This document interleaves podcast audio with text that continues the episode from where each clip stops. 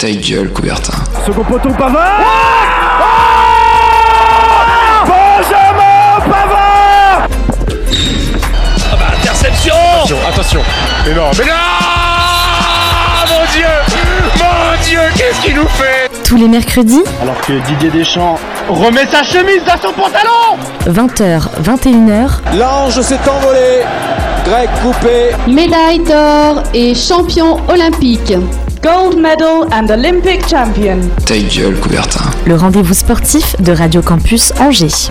Bonsoir et bienvenue euh, sur Radio Campus Angers. Vous êtes euh, sur, euh, sur Radio Campus Angers. Bienvenue avec ta gueule Coubertin, pardon, oh boy En ce début d'émission, j'espère que vous allez tous très bien. Euh, on est de retour. Nous sommes en février maintenant, le 2 février 2022 et nous sommes en direct. Il est 20h. Encore une fois pour une nouvelle émission. Je suis accompagné de euh, trois belles personnes que nous n'avons pas encore vues, sauf Louison pour l'instant. Comment ça va, Louison? Et bah ça va super, ouais, je suis super présent en ce début de Ouais. début d'année 2022 là. Non ouais c'est top, je vais vous parler de badminton aujourd'hui, Ah, de retour. On repart, là- on repart sur ce sport euh, inconnu au bataillon. Non, non, je. Je- je te taquine. On- je suis à, à ma gauche, il y a Thibaut, Thibaut qui revient, qui a pris un bon mois de vacances euh, après son grand marathon. Il revient, la préparation s'est bien déroulée? Exactement, oui, très bien. Euh, salut Dorian, Euh, mon retour après un petit break. Ouais. Plaisir de, de retrouver, euh, de retrouver le studio. Et toi, tu t'occuperas euh, du débat aujourd'hui. Exactement, on va parler un peu de tennis. Un petit peu de tennis. euh, et enfin, euh, la troisième personne, c'est Audrey. Comment vas-tu, Audrey? Bonsoir à toutes et à tous, ça va très bien. Ah Ça bah, va très bien, très contente de revenir. Début des JO en plus, j'arrive pile au bon moment. Ouais, c'est ton moment préféré en plus, euh, les JO. c'est parfait, on va partir euh, directement sur le Flash Info. Toute l'actu du week-end en deux minutes C'est maintenant dans ta gueule Coubertin. Et on a l'habitude de commencer ce flash info par les résultats du SCO en Ligue 1. Oui mais voilà, cette semaine est particulière et comment commencer ce flash sans parler de la victoire historique des Ducs d'Angers en Coupe de France? Opposés à Gap, les Angevins se sont fait peur, ils ont livré une longue bataille après euh, con- contre une équipe de Gap très motivée dans cette finale. Et ils commencent très mal leur match après deux buts très rapides dans les 15 premières minutes. Angers se reprend et égalise en 5 minutes. Scénario qui s'inverse par la suite. Angers prend l'avantage avec deux buts de Sariev et Manning, 4 à 2, avant que les Rapaces ne reviennent à 4 partout. Le match va jusqu'à la prolongation et c'est Gabory qui signe le but de la victoire à la 62e minute. Angers remporte la Coupe de France, synonyme de qualification en Coupe d'Europe. Une belle revanche pour un club qui a injustement été abstenu de participer à cette compétition l'année passée. Parle-nous un peu du SCO en Ligue 1. Et oui, pas de problème. Nous vous le disions en fin d'émission la semaine dernière, le SCO s'est incliné un petit but à zéro contre le bon dernier, la S Saint-Etienne. Une rencontre euh, équilibrée entre deux formations. Un match assez soporifique dans la globalité et c'est une vraie contre-performance pour nos Angevins qui ne sont pas dans une bonne phase. Ils chutent à la 12e place du classement à 10 points de la zone relégable. Il faut vite vite se reprendre pour Gérard Batic et ses hommes. Trêve de présenterie, on arrive au, paquet, au parquet avec le AB et l'UFAB. Et ouais, deux très bons résultats pour le AB depuis la semaine dernière. D'abord, opposé au Stade Rochelet, les Angevins s'imposent en se faisant un petit peu peur quand même en fin de match. Victoire 77-62 et une victoire également trois jours plus tard contre l'Union Rennes Basket 55-88. Deux matchs globalement très dominés et encore de bons résultats à quatre journées de la fin de la première phase. C'est prometteur pour la suite et on vise clairement la promotion en Pro B pour les Angevins. Du côté de l'UFAB, on commence assez bien cette année. Après sa belle victoire contre Saint-Amand-Hainaut le 15 janvier, les joueuses angevines ont failli remporter leur match face à Tarbes. Une défaite 77-73 qui fait mal mais qui est très prometteuse. Prochain match le 19 février. Continuons avec le SCO handball. Et ouais, le score handball qui euh, commence sa deuxième partie de saison demain contre Sarrebourg, actuellement 12ème du classement. Et enfin, on termine avec le SCO rugby. Et ouais, nouvelle défaite encore une fois pour le score rugby opposé au RC Blaisois. Ils s'inclinent 24 à 18. Ils sont toujours avant-dernier. C'est serré, ça se joue à un point et ça va se jouer à rien pour le maintien. Voilà, pour euh, ce flash info, qu'est-ce que vous en retenez euh, de cette euh, actualité du sport angevin On va commencer bien sûr avec, avec la Coupe de France remportée par, par les Ducs. C'est top, c'est trop bien. Ouais comme tu l'as dit, la Coupe d'Europe l'année dernière ça nous est passé sous le nez mais là c'est vraiment c'est trop cool quoi. Surtout que c'est un C'était une, une gros, un gros match en finale Ouais. et, euh, et ça s'est remporté et ils ont bien fêté ça et c'est- mérité. Ouais, carrément, c'était la troisième, je crois, euh, du club. Euh, très belle performance des Ducs qui euh, maintenant vont essayer de, de viser une seconde place. Euh, la première place semble assez compliquée en Ligue Magnus. À souligner que ce match était diffusé en plus à la télé sur une chaîne gratuite, donc c'est- pour Ouais. la promotion de ce sport, c'est- c'était une bonne chose. Ouais, c'est vrai que c'est assez rare euh, de la diffusion. C'est vraiment de- cool à voir euh, dimanche après-midi. Ouais. Donc euh, non, vraiment, j'étais étonnée de voir. euh, Mes parents, ils, ils étaient dans le salon, j'ai dit qu'est-ce que vous faites? Ils étaient en train de regarder ça, je dis what? J'étais pas partie pour regarder ça et au final il y a un, un des matchs euh, qui devait être diffusé sur une chaîne euh, bah, gratuite aussi mais qui a pas été diffusé et du coup je suis tombée sur le hockey je me suis dit mais c'est vachement cool en fait que ce soit diffusé Bah Donc, oui, euh, vraiment très bien carrément. belle carrément. initiative Bah, c'est bien pour la promotion de ce sport aussi, hein, où il y a un très bon niveau quand même en France. Euh, on va revenir un petit peu quand même sur, sur le SCO maintenant en Ligue 1.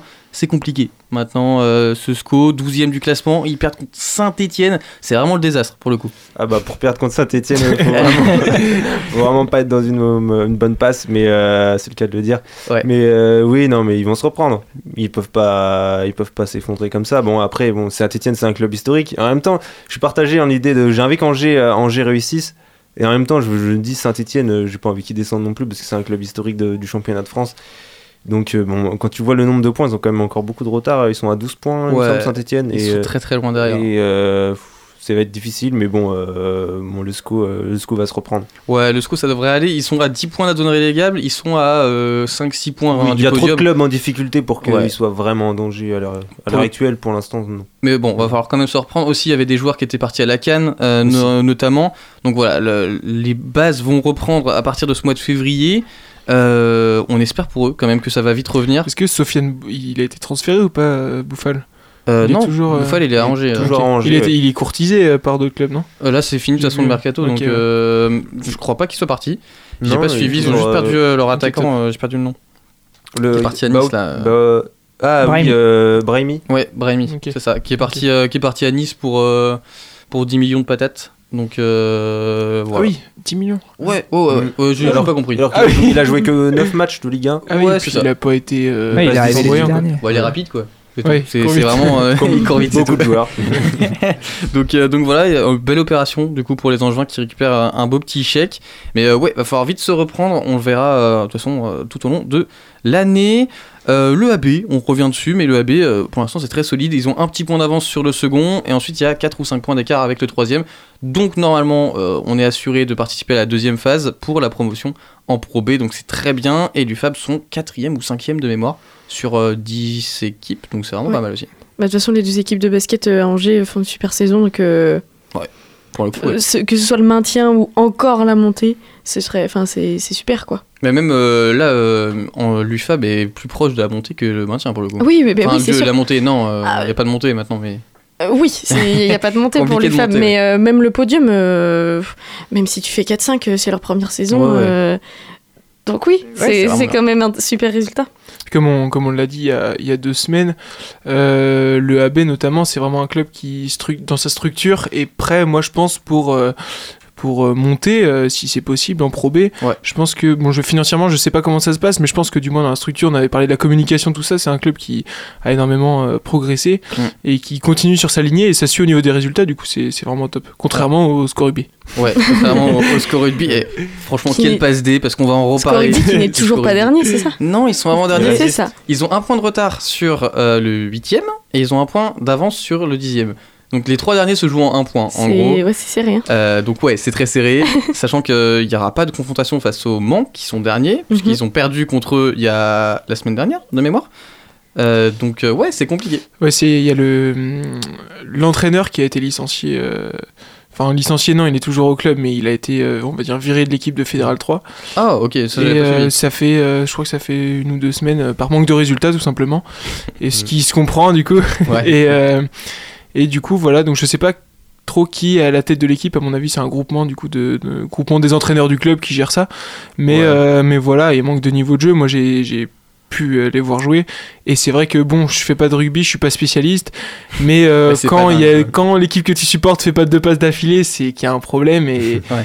voilà Donc, euh, On suivra, bon cette... courage. on suivra cette évolution euh, jusqu'à euh, jusqu'à la fin de la saison. On l'espère. Euh, on espère le maintien pour cette équipe quand même du SCO. Euh, en dessous, la Fédérale 3, c'est quoi d'ailleurs? C'est la nationale. Ouais. Oh. Ah, ouais, Alors je là- sais pas. hein. Si, là- c'est la nationale 1, nationale 2. Normalement, oui. Je crois, oui. Ouais, ouais. Mais bon, c'est, ce serait dommage de.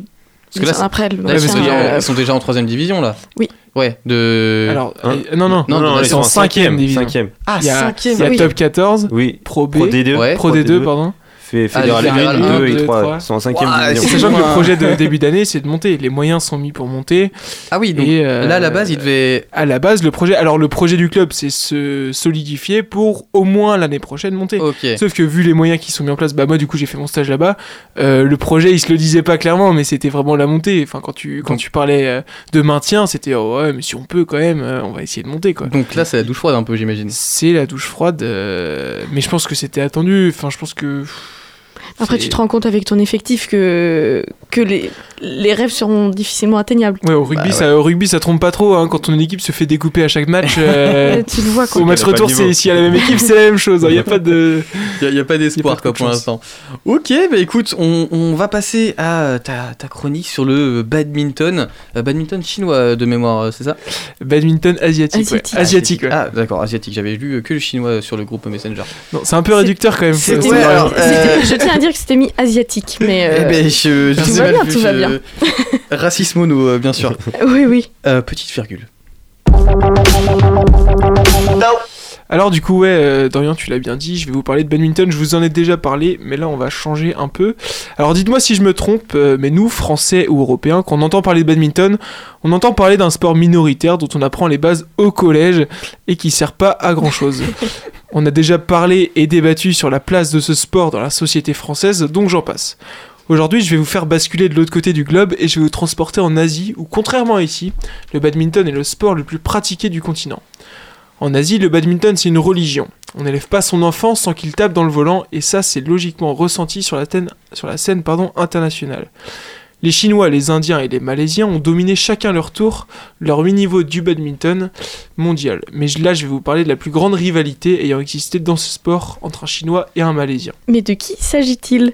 Alors le chinois, c'est Lindan, autrement dit le meilleur joueur de tous les temps.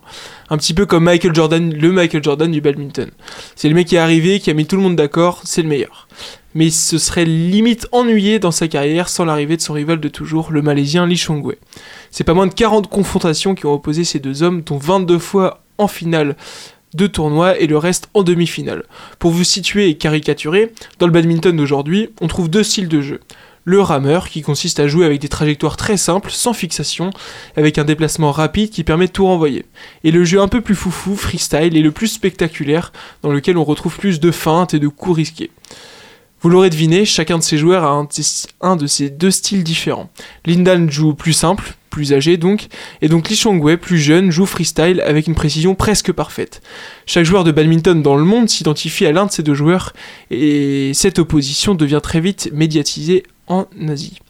Des coups, des échanges, des sets et des matchs spectaculaires nous sont offerts par ces deux joueurs qui portent chacun leur nation sur ses épaules. Et au final, c'est qui le meilleur des deux? Alors mon meilleur à moi, c'est Lee Chong-wei.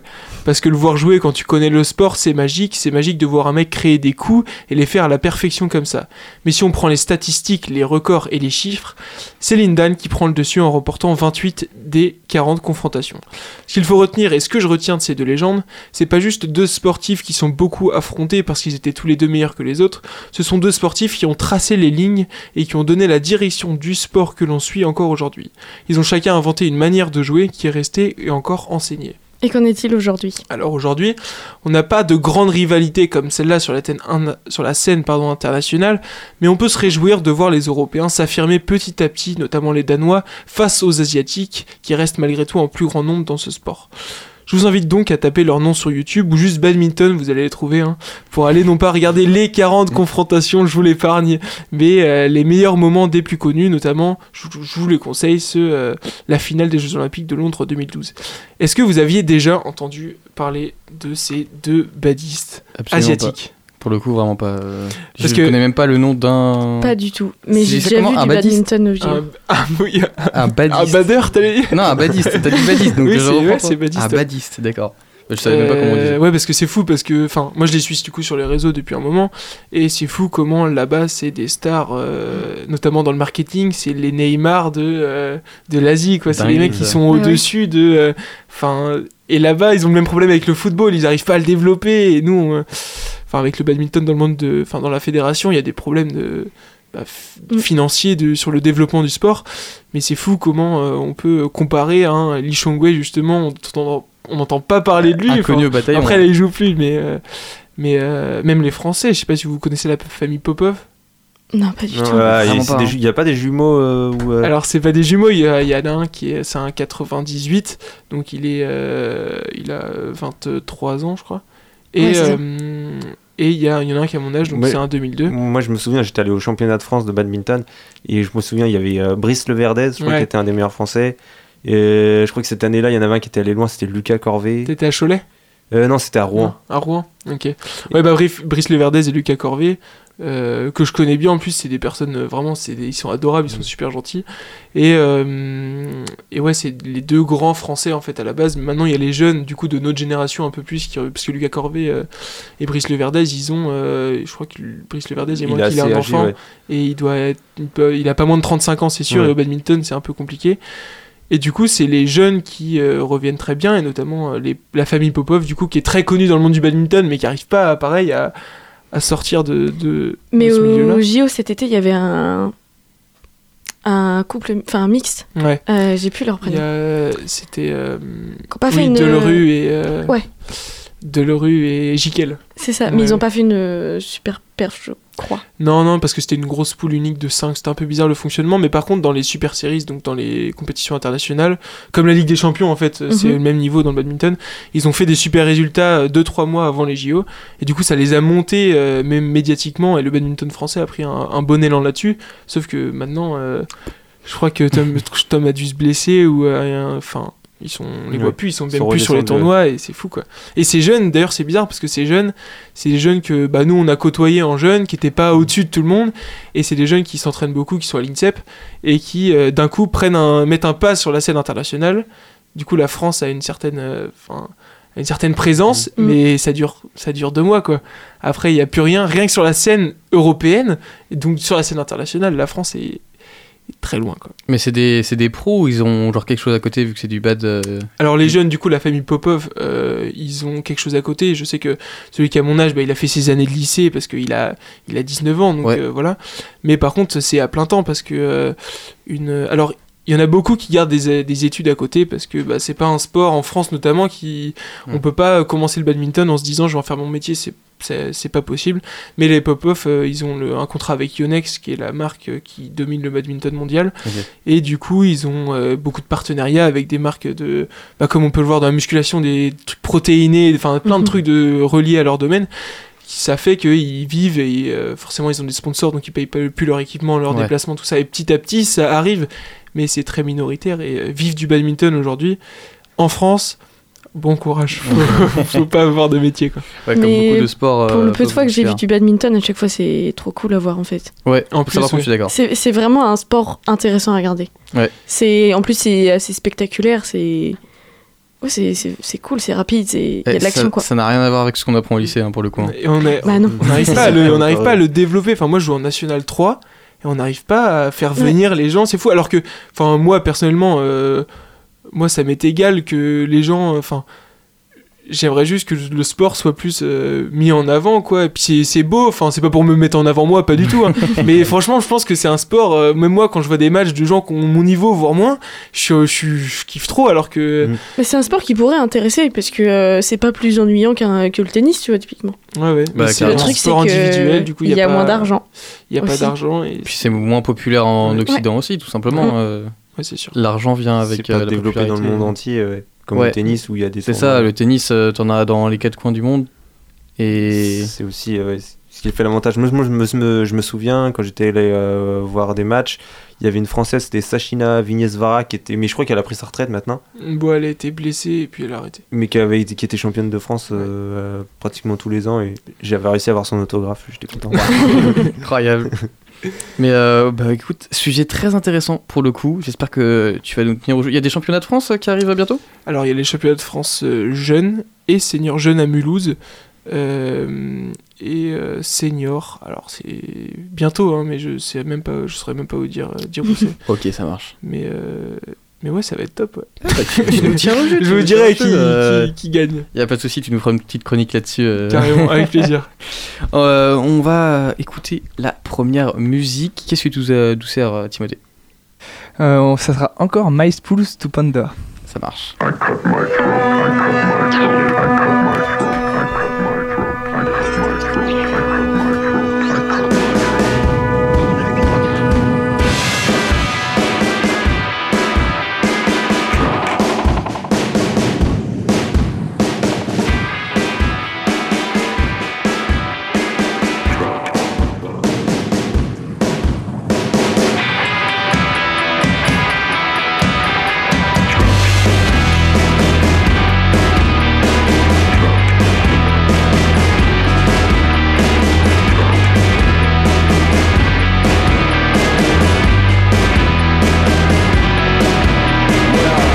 since I was four has it been safe. The horizon line was curved and hard to chase. I found a blade and sharpened it way close. So it glistened in the moon when I cut your throat. I cut your throat.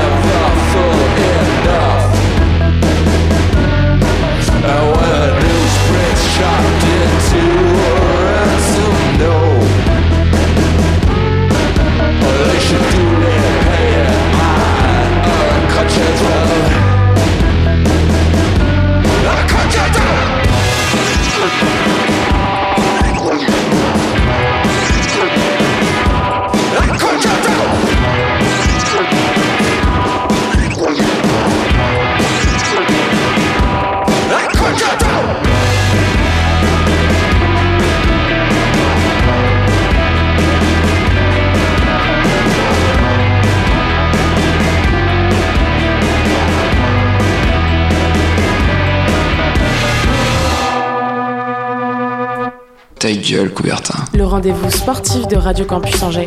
De retour dans votre seconde partie de Ta gueule Coubertin. Vous êtes bien sur Radio Campus Angers et c'est la deuxième partie d'émission, comme je viens de le dire. C'est donc le débat du jour qui est organisé par Thibaut. Oh, il a fait une, euh, il a fait un regard à Un Timothée. petit- Voilà, il n'y a même pas, pas, pas eu besoin de, de C'est un parler petit ni jeu de regard, on se comprend. On se comprend. Alors moi, pour mon débat, je vais vous, vous parler de, de tennis. Alors présenté comme le bon, la brute et le truand, Federer, Nadal et Djokovic sont sans conteste les, les trois plus grands joueurs de tennis de l'histoire. Reste désormais à définir un ordre, même si, il faut l'admettre, il est difficile d'en parler sans faire remonter notre préférence ou notre sensibilité personnelle.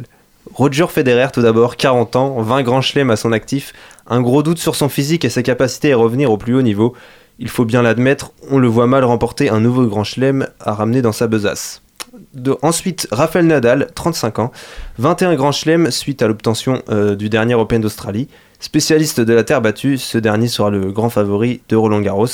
De quoi conforter peut-être son avance. Revenu au plus haut niveau, sa capacité physique étonne surtout lorsque l'on connaît sa façon de jouer basée justement sur euh, son physique. Et enfin, Novak Djokovic, 34 ans, 20 grands chelems à son actif et numéro 1 mondial. Le Serbe n'était pas présent lors du dernier Open à cause de son refus de se vacciner. Cela émet donc un doute sur sa participation à Roland Garros. Néanmoins, son niveau actuel demeure excellent et son jeu plus souple que le taureau de Manacor espagnol peut le faire jouer peut-être légèrement plus longtemps, qui sait. Malgré tout, ces champions exceptionnels ont égayé le tennis de leur talent pour, notre plus grand plaisir. En dessous, il y a ceux, les personnes que l'on surnomme la next gen, comme Daniil Medvedev, Alexander Zverev ou Stefanos Tsitsipas, et aussi également d'autres qui essaient de les pousser vers la sortie sans trop de succès jusqu'à présent. Alors les amis, que euh, voyez-vous pour euh, la suite au sein euh, du tennis? Qui voyez-vous prendre le dessus dans les années à venir? Moi je dis que t'as oublié Andy Murray. Il date lui hein. À l'époque, en vrai, il était, euh, il était, euh, il était à un très bon niveau. Il était, euh, Mais on avait un- le Big Four. Hein, C'est un super joueur, mais à cause de ses problèmes physiques, Ouais. il est pas au. Mais en, fait, disons qu'Andy Murray, dans une période euh, entre guillemets normale du tennis, il aurait dominé euh, Il tout trop le monde. fort. Et euh, en fait, dans le trio que j'ai cité, Federer, Nadal, Djokovic, c'était difficile d'avoir une place. Et je pense qu'Andy Murray, c'est le joueur qui a le plus troué, Ah enfin, ouais. plus fait sa place. Il a été numéro 1 mondial Et, pendant une euh, période aussi quand même. euh, ouais, c'est vrai. Et je pense qu'après, c'est, je dirais Stan, Stan Wawrinka qui a Ouais. gagné euh, trois grands chelems. Il fait quoi lui d'ailleurs? Il où? Bah, il est un peu âgé, il a 35-36 ans, donc il, Ah ouais, lui aussi Bah, physiquement, il a moins bien tenu. je tennis, pense hein. qu'il a une hygiène de vie peut-être un peu moins. euh, Eh, Wawrinka, il est pas tout jeune. Hein. Ah, je pensais euh, Ah qu'il non, était non, mais il a percé très tard en fait. Il Non, a percé euh, plus vers 30 ans en fait. Donc il s'est arrivé plus tard, mais euh, mais ouais, donc la- on, on attend la suite en tennis. Et c'est vrai que bon, euh, je sais pas s'il y a des fans de Federer euh, parmi nous, mais euh, J'aime bien. mais euh, C'est difficile de pas aimer Federer. Ouais. oui, ouais, c'est la le monde aime classe. Federer. C'est l'élégance, tu vois. C'est ça. C'est la petite euh, Rolex au poignet. tu vois, exactement. c'est. Ça, ça le- pue le- la classe. la, la- la classe du Wimbledon, c'est euh, Ouais, c'est ça. C'est les places à 500 dollars, c'est 500 dollars à la place. Non mais c'est euh, oui non mais disons que pour l'avenir c'est difficile d'être optimiste euh, pour la suite. Ouais. Après bon quand tu vois tout ce qu'il a fait, euh, t'as envie de dire euh, est-ce qu'il a encore à prouver Non, puis même. Certainement pas. C'est le buzz. Ouais, c'est genre. que puis même si euh, il est en- au niveau de- des grands chelems, si euh, Nadal en gagne encore plus et que Djoko en gagne encore plus, Federer sera toujours euh, tout en haut quoi. Enfin, dans le sens où jamais on dira qu'il est moins fort que. J'ai Ah envie oui. de dire. oui. il sera. Mais Enfin- il sera pas. Pour moi, genre euh, Nadal est actuellement pas le meilleur euh, tennisman de l'histoire. Je suis plutôt d'accord, oui. Enfin, c'est pareil, c'est difficile de Mais pas après- aimer Nadal. C'est c'est difficile de pas aimer Federer et Nadal. Par contre, c'est très simple de pas aimer Djokovic. C'est oui, ça le problème. Ça, oui, je suis totalement d'accord. Et là, on va pouvoir en parler. On va pouvoir dire les termes. Parce que Parlons enfin. Federer, euh, il- ce qu'il a eu la chance entre guillemets, c'est qu'il a connu une période où il a dominé tout seul Mm. avant l'arrivée de Nadal, avant l'arrivée de Djokovic, et donc il a pu engranger pas mal de grands chelems à ce moment-là. Alors que pour Djokovic, moi je vous avoue c'est mon préféré, je pense que vous Ah, l'aurez remarqué. ça on, va dire les Euh, il est arrivé dans, un- dans une époque où Nadal et Federer ils étaient déjà à leur prime et euh, il a, ça ne l'a pas empêché d'aller chercher euh, 20 grands chelems en ayant connu les deux euh, à leur meilleur niveau. C'est la- Et puis moi je l'aime bien, je sais pas, et personne l'aime, alors moi, j'ai envie de prendre sa défense. en fait, j'ai- j'aime, enfin, son jeu est, est agréable. Enfin, forcément qu'il est fort et que c'est quelqu'un. Enfin, c'est bien de regarder Djokovic jouer. C'est agréable. Mais euh, et moi, c'est une question. Enfin, c'est quelque chose que j'arrive pas à faire. C'est dissocier le sportif de la personne, en fait. Mm. Et pour moi, c'est impossible. N'importe quel que soit le sport, qu'est-ce que quelle que soit la discipline, euh, c'est trop difficile de, dif- de dissocier euh, le sportif euh, de, de la personne qu'il est. Surtout en plus dans un sport individuel où la performance euh, prime, enfin la performance individuelle prime, et c'est vraiment toi en fait, c'est ta performance personnelle. Dans une équipe, c'est autre chose. Mais et là, typiquement, tous les scandales, tout ce qu'il y a sur Djokovic, je peux comprendre qu'on aime son jeu, mais alors dans ce cas-là, on aime son jeu, Ça on aime son tennis. Ça- ouais, mais, le soutenir, enfin le soutenir et Après, moi, c'est un ça, euh, scandale en termes de scandale. C'est pas comme s'il avait euh, une affaire d'agression sexuelle ou de. Ça, c'est Ouais, un scandale. Ça peut toujours tomber, on sait jamais. C'est- pas un scandale. C'est un Moi, scandale relou, quoi. C'est un Oui, scandale. voilà. Voilà, c'est ça. Il force, genre au bout d'un moment, c'est bon. euh, là, ouais, train- mais c'est quand même, je trouve que c'est quand même, euh, enfin c'est trop, c'est trop. Là, c'est ce Et que. euh, là-dedans, euh, parce que du coup, tu parlais de la nouvelle génération, bah, je trouve que c'est une porte ouverte pour la nouvelle génération. Il veut pas les faire venir, mais euh, là, c'est un peu open bar pour eux et pour dire que et pour montrer aussi un autre visage. euh, parce qu'en fait, il y a tout le monde qui est ligué contre lui et plus personne se, enfin, ligué par au niveau pas en dehors du tennis, hein, et plus personne se prive de dire que, euh, écoute, euh, tu savais à quoi t'attendre et c'est de ta faute et tu peux t'en prendre qu'à Est-ce toi-même. que lui se nourrit pas justement de ça? Parce qu'il y en a des sportifs, euh, quand il y a de l'adversité, quand les gens euh, Ouais, mais. ils conspuent ou sont, on les aime pas trop, tu vois, c'est comme ça qu'ils se révèlent parce qu'ils ont quelque chose à prouver, tu vois. Il peut arriver euh, en mode revanche, euh, je vais tout éclater. Bah, et- il, est, il se nourrit forcément de ça parce que c'est comme ça depuis le début de. Enfin, depuis Il a toujours. toujours été le Et euh, il était toujours dans la rivalité avec Nadal. C'est, enfin, Nadal, euh, c'est vraiment le héros euh, mondial, quoi, presque. Et donc, il a toujours été dans cette rivalité. À Roland Garros, c'est, c'est la terre de Nadal, c'est pas la terre de Djokovic. Ah oui. Alors que Djoko, quand il est là, euh, voilà. C'est Wimbledon, c'est. Wim- ouais, c'est sa ça. terre, euh, Djoko, mais. Mais du Pas coup, plus maintenant. mais du coup maintenant, C'est pour ça Wimbledon c'était euh, la terre de, de de Federer. Federer, mais euh, euh, ça commence à devenir de plus en plus au terme de palmarès à celle de Djoko aussi. ouais. mais c'est ça. Mais le public, l'histoire, tout ça, ils sont trop attachés à Federer aussi. Mais, euh, Du coup, il se nourrit forcément de cette adversité, quoi. Mais le gros hic aussi pour Federer, c'est qu'il a un bilan négatif sur, euh, face à Nadal comme face à. Djokovic. Donc ça, ça, joue pas, ça joue pas pour lui. Après, moi, s'il fallait comparer, euh, je comparais bien euh, Djokovic à Ibrahimovic dans le foot. Genre, c'est un joueur que autant détester, mais tu ne peux pas. Enfin, si t'aimes le foot, genre, tu le trouves incroyable. Et je pense que Djokovic, c'est Ouais. pareil au tennis. Si t'aimes le tennis, ce qu'il fait, ça reste incroyable. Et même si, euh, par ses décisions, par ses actes, euh, ça reste. euh, Enfin, chacun son avis, mais parfois, ça, ça dépasse la limite.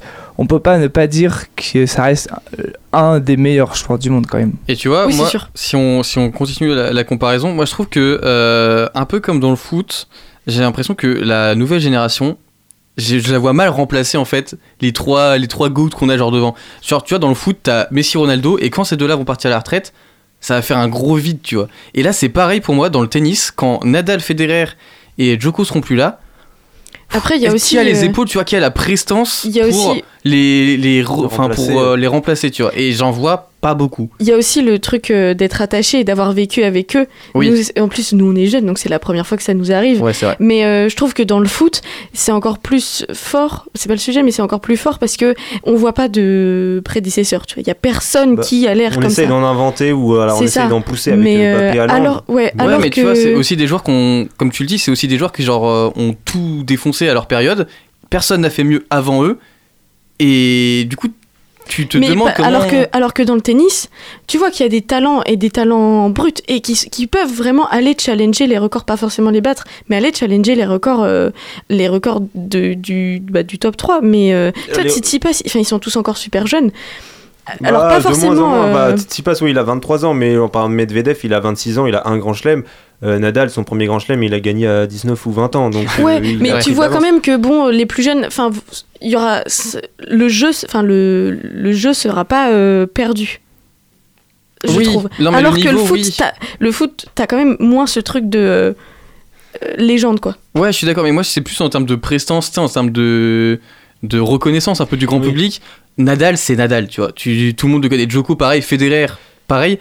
Et Medvedev, bah ça fait pas rêver, quoi. Le truc, c'est que c'est par vague aussi. C'est par vague. Euh, moi, je fais, je fais aussi cette euh, comparaison avec euh, la natation française. La natation française, pendant des années et des années, on a eu une équipe euh, super forte, commencée par Alain Bernard et Laure Manodou, et après, ça a enchaîné. Et là, c'est le vide, mais c'est le vide abyssal, quoi. C'est Mm. c'est le vide. Et il faut, faut aussi qu'il y ait du temps, que ça se remette en place, et que euh, t'as forcément une période où c'est pas incroyable. Les, les gens dont on se rappelle, enfin, tu vois, euh, après Pelé, euh, Messi, il est pas arrivé tout de suite, quoi.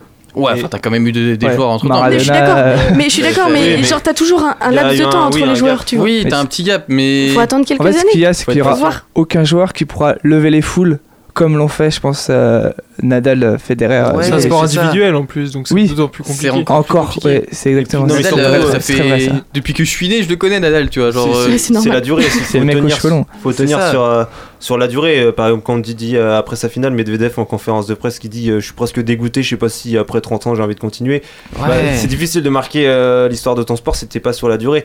Par exemple, euh, Nadal, il a commencé le tennis euh, à une époque où porter un Marcel c'était stylé. Enfin, je veux dire. Ah oui, mais ah oui, ah s'en rend compte images, Avec euh, des cheveux longs. Là, En plus. Il y avait pas de voiture à cette Federer et. Nadal, ils avaient tous les deux les cheveux longs. euh, il a gagné son premier Roland Garros- en Roland Garros. Il avait un Marcel, il avait euh, un, pantacourt, il me semble. Enfin, Oui, un peu, ouais. ouais. C'était normal, ça n'a pas dû choquer. Donc, euh, Ouais. c'est aussi ça, comme ça qu'on voit si ça dure dans le temps. Et C'est ça, Ronaldo Messi dans le temps, c'est pareil. Ils ont Ouais, c'est euh, clair, mais Messi, a pas les- et, Ronaldo, il avait des dents de travers, genre. C'était pas la même époque, mais C'était pas la même Messi, époque. oui, les cheveux longs aussi, Ah, pareil. les cheveux longs et tout, numéro 30, enfin bref, on se rappelle. Euh... Tu les a reconna- toujours connus. Ouais, c'est ça, ouais. Euh, tu nous as préparé un petit quiz Exactement. Euh, avant de, de passer à la pause musicale. Euh, Oh, oh, virgule incroyable. Encore. Ta gueule, Coubertin. Le rendez-vous sportif de Radio Campus Angers. Et on commence ce quiz tout de suite avec la question habituelle. Ouais, Deux questions foot pour commencer. Après, ça va changer, Audrey, t'inquiète pas. Non mais t'inquiète, c'est pas grave. C'est pour moi ça. Le classement du SCO d'Angers. Vas-y. 12ème. 12e exactement, avec 29 points. Après 22 journées, ils sont à 7 victoires, 8 nuls et 7 défaites. Donc euh, un bilan euh, ni bien ni mauvais. J'ai toujours mon point sur cette question vu que je fais mon flash c'est. Faudrait changer de question en fait. C'est- euh, garde c'est c'est ma question euh, C'est- rituelle. c'est- eh, mais garde cette question rituelle si vous allez très bien. On va parler de la Cannes à présent. Avec, euh, vous allez devoir me nommer l'adversaire du Sénégal en demi-finale. Je sais. Moi j'ai. Audrey, je crois que c'était la première à lever la main. Burkina Faso, j'ai vu la notif euh, juste Wow. avant le début de l'émission. Je me suis Yes. dit, il y a... c'est bizarre. Il y a Auguste Roche. On passe au rugby à présent. Euh, quel est le meilleur marqueur d'essai de l'histoire des Bleus? Ah, je sais. Oui.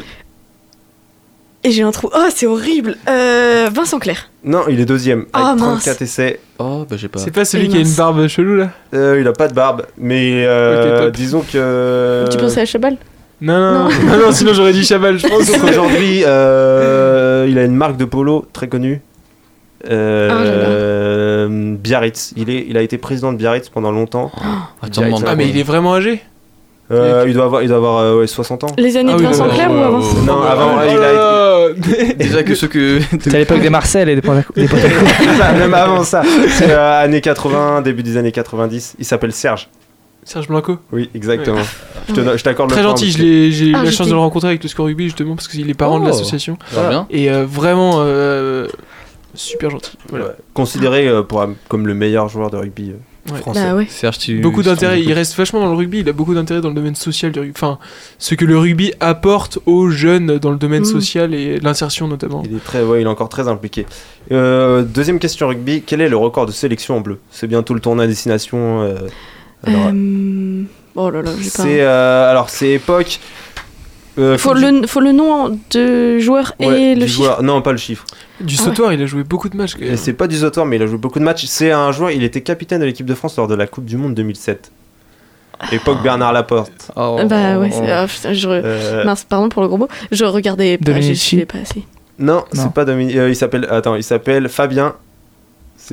C'est pas Fabien. Galtier. C'est pas Galtier, non. C'est pas Galtier. Non. Euh, Non, j'ai pas. il a joué au Stade Toulousain pendant beaucoup Fabien, d'années. Fabien. Euh, un deuxième ligne. Oh, bon, là, De toute façon, j'ai pas de. Fabien. Moi, Ça, moi, je j'ai- veux pas. c'est Fabien Pelouse. Ah ouais, non, Et combien pas. de sélections Je crois, euh, alors j'ai pas le chiffre. Il me semble que c'est euh, aux alentours de entre 110 et 120 sélections. Eh ben. Ah oui. Oui, parce que du sautoir est pas loin. Du sautoir, ouais, mais il doit, il doit être à moins de 100. Je crois qu'après, tu dois avoir Philippe Sella, Sylvain Marconnet, des joueurs comme ça. Mm. Euh, on passe au tennis maintenant. Euh, quelle est la première française au classement WTA Ah bah. Euh, bah, Lizzie Cornet. Exactement. Euh, Euh, 37ème, je vous Oui. parle d'elle parce qu'elle a fait un bon au Mm. classement grâce à son, son beau tournoi. Elle a fini en quart, non? Exactement. Ouais. ouais. Dernière française, euh, hommes et femmes euh, confondus. Euh, ensuite, quel est le classement de Roger Federer? Le classement ATP. Il y a eu un gros changement. Oh, il a dû baisser de fou, lui. Vous allez chacun de me dire un chiffre et le plus proche sera gagné. Parce que de toute façon, Medvedev est, est assuré d'être premier s'il est pas premier déjà. Euh, il est toujours deuxième pour l'instant. Ouais, il a Donc, assuré s'il fait je dirais Et un. en fait, il était assuré s'il gagnait. Maintenant qu'il est, il a pas gagné, Ah. bah, Federer, Moi, Federer. je dirais 7. Ah, j'aurais dit pareil. Ah ouais, moi j'aurais mis plus bas, hein. Ouais, Pour j'aurais moi, mis pour moi, il- 19. Ouais, un truc comme ça, hein. Vas-y, euh, 14. Vas-y, je dis 8. Faut pas Bah, dire 7 comme. euh, La, réponse c'est euh, 30ème. Oh la Ah vache. top. 30ème, il a perdu 13 places. Ouais, J'ai gagné Ah, du c'est- coup. Bah, il est top 30, c'est pas mal. hein. Ah, mais dit- C'est ça. À noter, il y en a un qu'on a complètement oublié, Dominique Thiem, il a perdu euh, une vingtaine de places, il est 37ème. Oh la Ah ouais, vache. team. Ouais, oui, il, est est parti plus- en. Mais il a bah, quel il, est âge, en- lui il a une dépression, il me semble. Et on l'a pas dit, mais on l'a pas dit, mais euh, ça me fait penser Dominique Thiem. Euh, la française Mladenovic, Oui, elle a gagné l'Open d'Australie en mixte. belle perf. Ouais, ouais. Belle perf. Oui, bah oui, avec son mixte. euh, avec euh, la. Le- Avec une étrangère. oui, euh, j'ai plus son nom, parce que c'est un nom très Et du compliqué. coup, voilà, j'ai vu ça, c'est.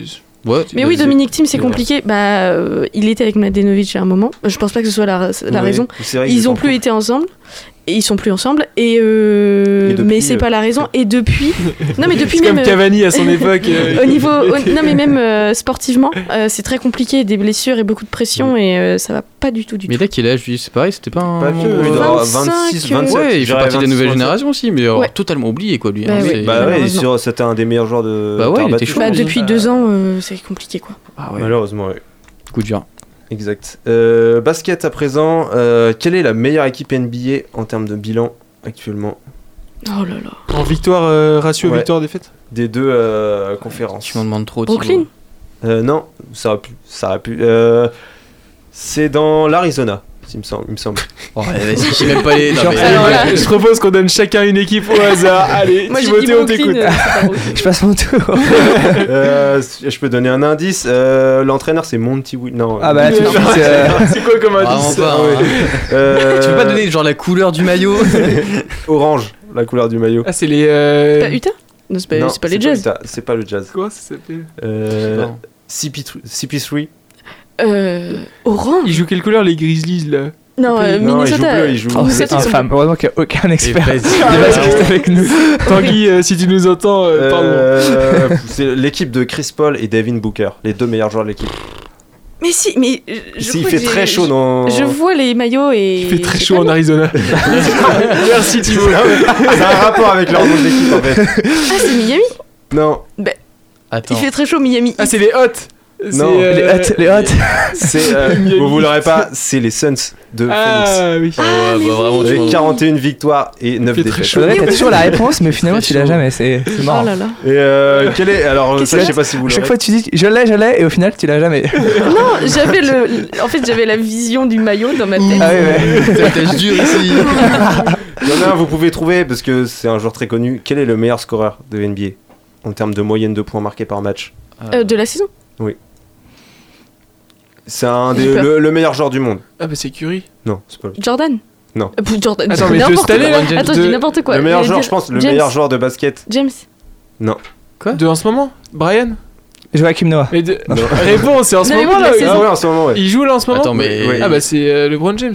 Non, même pas. Bah non, justement. Non, non. Arrête, euh, mais- non, mais parce que LeBron James, il a 37 ans, il est encore très fort, mais je pense que il s'appelle, il a un prénom un peu beauf, bah même beauf. Et il est américain, donc Robert. ça passe. Jacques- Il joue à Marseille Il s'appelle Kevin.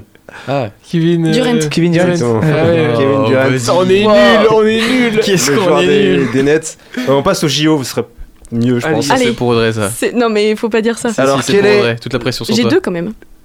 Alors, euh, en ski de boss, on connaît tous euh, Perrine Lafont, une grosse chance de médaille française. Et chez les hommes, il y a une autre chance de médaille.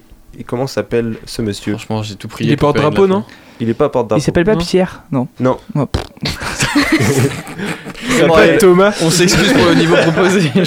Jules On donne chacun un prénom. il s'appelle- il s'appelle Benjamin, mais euh, à la- il appelle tous Ben. Voilà, pour l'anecdote. Mais Non, j'ai Il pas. on s'appelle- l'a pas. C'est Benjamin Cavé. Il est trop dur ton Vous le verrez, ça se trouve, il C'est est quel, médaillé euh, olympique. Ça me dit quelque chose. Euh, en ski de boss. En ski boss aussi. Euh, le porte-drapeau paralympique. Paralympique. Ah, Vas-y Euh, aussi, c'est ah, bon. euh. Parce que. Paralympique. euh, Ouais. Moi, je j'aurais pas su. Hein, C'est parce pas le Benjamin aussi Si, exactement. C'est ça. Et ça ressemble à, KV, sauf que c'est. Da- KB. C'est pas, non, c'est pas. KV, c'est Davier. Ah, Ah. Benjamin. Benjamin Davier. Il est en paraski nordique. C'est un mélange de biathlon et de ski de fond. Ok. euh, pour euh, les Paralympiques. C'est encore une discipline de taré. C'est C'est un peu des fous. Et euh, les porte-drapeaux, juste, euh, c'est Tessa Worley. Tessa et- Worley. J'ai pas Kevin le nom. Roland. Kevin Roland. Qui fait du. Euh, il fait du ski halfpipe, non? Euh, oui, il fait du ski freestyle euh, half-pipe ou, half-pipe ou big air, je sais plus. Euh, je crois que c'est halfpipe Ok. parce que Big Air ils sont ils ont pas ils sont Ouais. pas de ouais. Deux questions on va se presser. Il reste euh, deux questions de hand Euh, quelle est la nation championne d'Europe? Ah, on n'a pas suivi la finale. la finale ah, entre c'est- l'Espagne et la Suède soit la Suède. Si, c'est la Suède, C'est la Suède, exactement. J'allais dire l'Espagne. Et enfin une dernière question. Quel, quel était le deuxième gardien des Bleus lors de l'Euro? Euh. Wesley Pardin. Il y en a un qui Exactement. s'appelait Rémi. Wesley Pardin. Ah, pas. derrière Vincent Gérard c'était Wesley Pardin le gardien euh, Eh bah. Audrey qui gagne, je pense. Ah, je, suis à, je crois que je suis à 3. Tu es à 3. Moi, Incroyable. je vais être à 2, je pense, avec les questions foot. On s'excuse pour Jamais euh, t'es à combien euh, Euh, on va pas faire de pause musicale au final. Ah, on a un petit peu, on a- je te l'annonce comme ça. On a un petit peu débordé sur le quiz, mais euh, c'est pas grave. euh, on passe avec Audrey sur sa chronique des JO de Pékin, virgule. Pardon. Ta gueule, Coubertin. Le rendez-vous sportif de Radio Campus Angers. Ah, ça m'a mis très très bien ce petit pardon juste avant la virgule. Euh, c'est à toi, Audrey, tu peux, tu peux te lancer quand tu veux. Ça va être compliqué. en plus, je voulais annoncer ma virgule, mais c'est pas grave. En tout cas, je pense qu'il n'était pas prêt.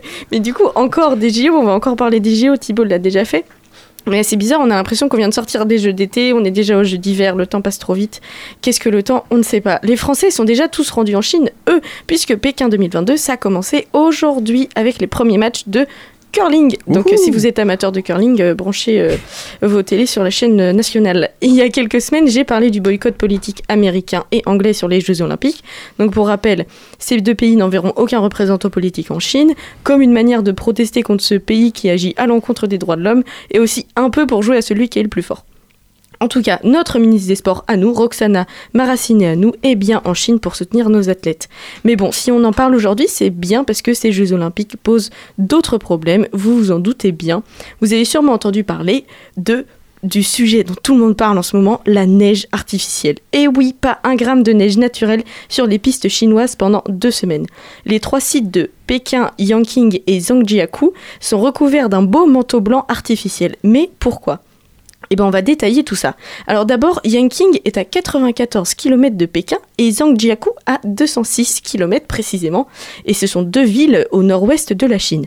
Alors vous vous en doutez, ce sont des régions de haute montagne et en altitude, donc normalement, il y a de la neige, sauf que ce sont aussi des régions naturellement très arides, très froides et très ventées. Donc ce climat-là, ça aide pas du tout la neige à tomber.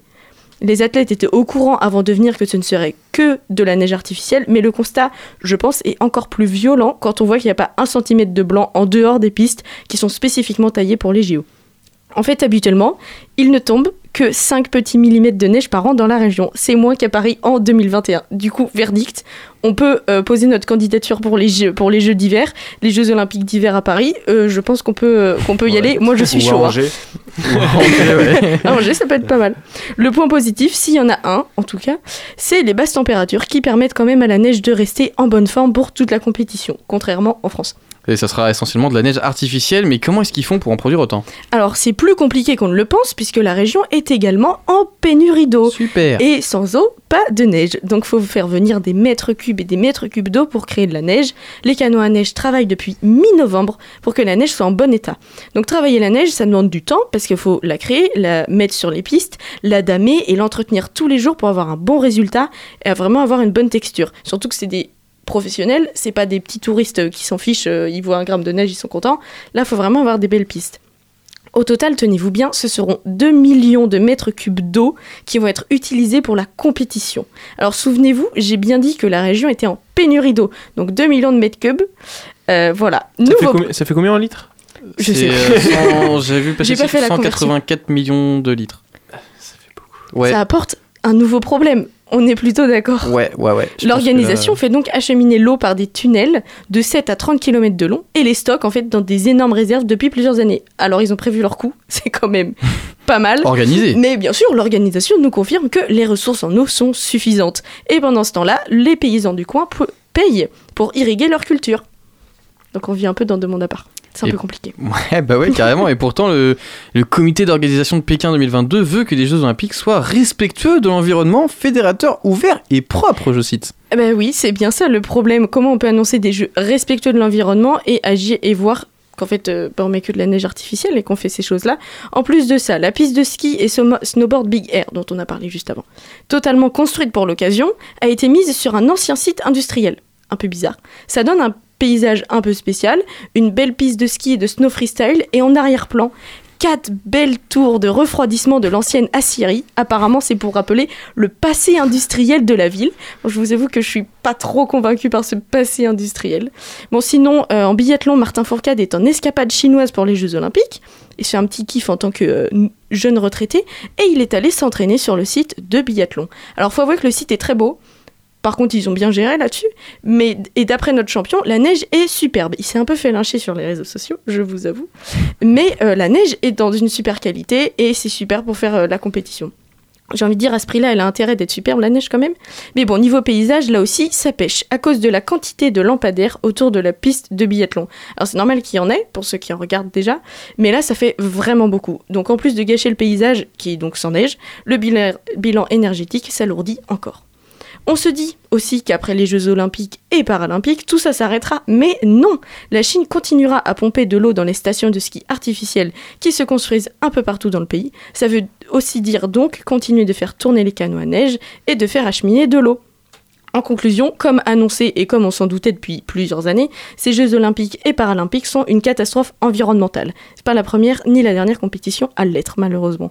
On ne sait plus on ne sait plus trop si les comités et organisations sportives internationales sont sensibles à l'urgence écologique dans laquelle nous vivons et c'est bien dommage parce que le sport on le fait avec la nature et on a besoin d'elle pour continuer à en faire, surtout les sports d'hiver qui sont de plus en plus touchés. D'autres questions entrent en jeu dans les décisions, on le sait bien, c'est peut-être ça le problème, mais il faudrait penser avec et un peu pour l'environnement parce que bientôt, bah bientôt on pourra plus faire de ski en fait. Bah si, tu pourras faire du ski avec euh, de la belle neige euh, bien créée. Oui. Il a dit qu'elle était bien, la neige, hein, donc, Franchement, elle est bien la neige, donc euh, tu pourras faire du ski, t'inquiète. Ça coûtera juste un petit peu plus cher. un petit peu plus cher, oui, mais euh, ça reste quand même une catastrophe. Ouais, ouais. Bon, je- j'aime beaucoup Martin Fourcade et je l'ai suivi et j'ai vu ses vidéos dans ses stories. Il a dit euh, incroyable site, euh, trop beau et la neige est superbe. Et euh, ça, c'était du coup hier. Et aujourd'hui, il a posté un message. Il a dit, de toute façon, on peut pas dire son, enfin, on peut pas dire quelque chose favorable. On peut pas, on peut pas pointer les points, les points positifs ni les points négatifs. On se fait toujours lyncher dans les deux cas. Donc, euh, faut un Après, peu il, arrêter. il a juste émis un, constat, il a pas dit euh, ça. combien ça coûtait. Ah euh, ouais, suis- Peut-être que ça, il est en désaccord, il a juste dit que la neige, elle était. elle Bah oui, était- si c'est beau, c'est euh, beau. Il va pas dire, oui, mais ah, je- la mais neige, je- elle est dégueulasse. Le descendeur français, euh, il a dit il faut un peu s'adapter, mais sinon la neige Mm. elle est bien et euh, c'est agréable. c'est quand même compliqué. C'est justement, c'est les, c'est le porte-parole français. C'est, c'est des gens qui représentent la France là-bas et euh, après les désastres écologiques euh, dans lequel euh, le désastre écologique et la situation dans laquelle on on vit et on va vivre surtout, c'est quand même, euh, enfin c'est à eux pour moi de euh, dire bon bah on va faire ces JO parce que on y va.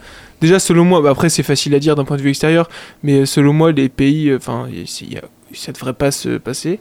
Mm. Enfin, je pense que les Ouais. fédérations devraient dire bon bah écoutez, euh, nous on veut vivre encore longtemps, donc désolé, mais euh, bah on va pas déplacer notre fédération. Après il y a de l'économie, il y a, Ouais, y d'autres choses en enjeu. que, Il y a comme- des enjeux individuels, on en avait parlé, il y a des enjeux individuels. C'est difficile de dire à un, Ouais. à un sportif, euh, bah non, en fait, vous y allez pas. Mais pourquoi surtout, c'est surtout sur- les sports d'hiver où euh, t'as pas beaucoup d'argent. Et on disait ça, on disait dans les sports collectifs, peut-être que le sport collectif très médiatisé, basket, foot, tout ça, peut-être que ces actions peuvent être mises, euh, enfin prises en compte, notamment à la Coupe du Monde du Qatar, parce que c'est des gens qui n'ont pas besoin de ces compétitions pour être médiatisés, qui n'ont pas besoin de l'argent, des trucs comme ça.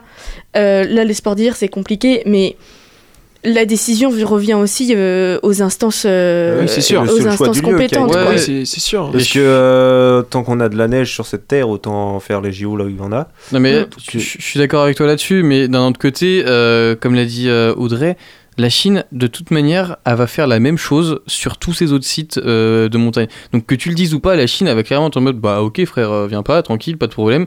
Mais nous, si on veut des, des stations... Non, mais là c'est euh, encourager, c'est soutenir, c'est ac- Ouais, c'est c'est accepter un peu, tu vois. Ouais, mais même que tu l'acceptes pas, la Chine, elle s'en fout. Ouais, mais c'est aussi euh, tu peux prendre les institutions Ouais, mais entières, les pas. institutions mondiales disent bon bah c'est rigolo et puis de toute façon vous faites votre truc, on n'a pas d'autre choix. Bah, Alors que si. Non, mais je suis d'accord, mais est-ce que euh, le boycott total et tout, est-ce que ça aurait changé quelque chose Pour moi, euh, pff, tu parles la Chine, ils font ce qu'ils veulent depuis je sais pas combien d'années sur à peu près tous les plans. euh, c'est pas euh, des, c'est pas Martin Fourcade qui dit que la neige elle est, elle est, elle est bonne, mais Ah que euh, fallait pas le faire comme ça, que ça va changer quelque Bon, chose. moi, tu c'est pas Martin Fourcade Non, mais euh, qui a blâmé, c'est déjà c'est de l'avoir choisi. euh, Oui, d'avoir choisi la Déjà, ça fait trois fois que c'est en Asie, les Ouais. d'hiver. Après euh, Corée du Sud et Sochi. Mm. Donc euh, après, voilà, je pense qu'il y avait d'autres euh, pays qui pouvaient accueillir. Ah bah, et ça, on c'est sûr. Nous on a plein de neige chez nous. hein. Ouais, nous il y a plein de neige chez nous. euh, Il y a les Pyrénées, il y a les Alpes, donc on peut faire euh, deux JO d'hiver en plus euh, différents, c'est pas les mêmes endroits. euh. Non, franchement, il y a- puis il y a- tu peux même le faire dans le Jura aussi peut-être. euh. Oui, bah certainement. Il doit y avoir beaucoup de neige, dis donc. Bon, quand même, t'en as un petit peu quand même dans le Jura. Bah après le truc c'est que, enfin typiquement en France sur la condition euh, du manteau neigeux français, C'est très euh, l'année der- enfin en 2020 euh, les Pyrénées c'était une catastrophe. Euh, heureusement qu'on a les Alpes, mais Ouais. dans les prochaines années, euh, pour aller faire du ski, il faudra aller dans les Alpes et pas pas dans les Pyrénées quoi. En tout cas, on suivra ces JO euh, tous ensemble dans la joie et la bonne humeur. euh, Pendant tout- deux semaines. Pendant deux semaines, oui. Rendez-vous biathlon pendant les deux semaines et euh, pour ceux qui aiment le patinage artistique, Gabriela Papadakis et Guillaume Cizeron, c'est le 18 et le 19 pour leur performance Tu- euh, individuelle. nous feras Enfin, en couple, mais euh, Enfin, pas par JO. équipe. Tu nous feras un petit récap la semaine prochaine euh, des JO Euh, bah, si ça se trouve, je ne suis pas là la semaine prochaine. Euh, je sais On pas, tourne dans c'est- tu sais. vrai, c'est Peut-être vrai, après vrai. les vacances. Ok, ok, pourquoi pas, pourquoi pas, c'est vrai que ça peut être sympa. En tout cas, on, enfin c'est la fin de cette émission. On se retrouvera la semaine prochaine, bien évidemment, en direct pour euh, parler un petit peu de toute cette actualité. Euh, N'oubliez pas que si vous aimez notre émission, n'hésitez pas à soutenir notre travail en faisant un don à Radio Campus Angers sur la page et le ASO. Et vous pouvez également euh, nous suivre sur les réseaux sociaux, Ta gueule Coubertin, sur Facebook, Instagram et Twitter. Voilà pour le petit message habituel en fin d'émission. Portez-vous bien, on se retrouve la semaine Ciao, ciao.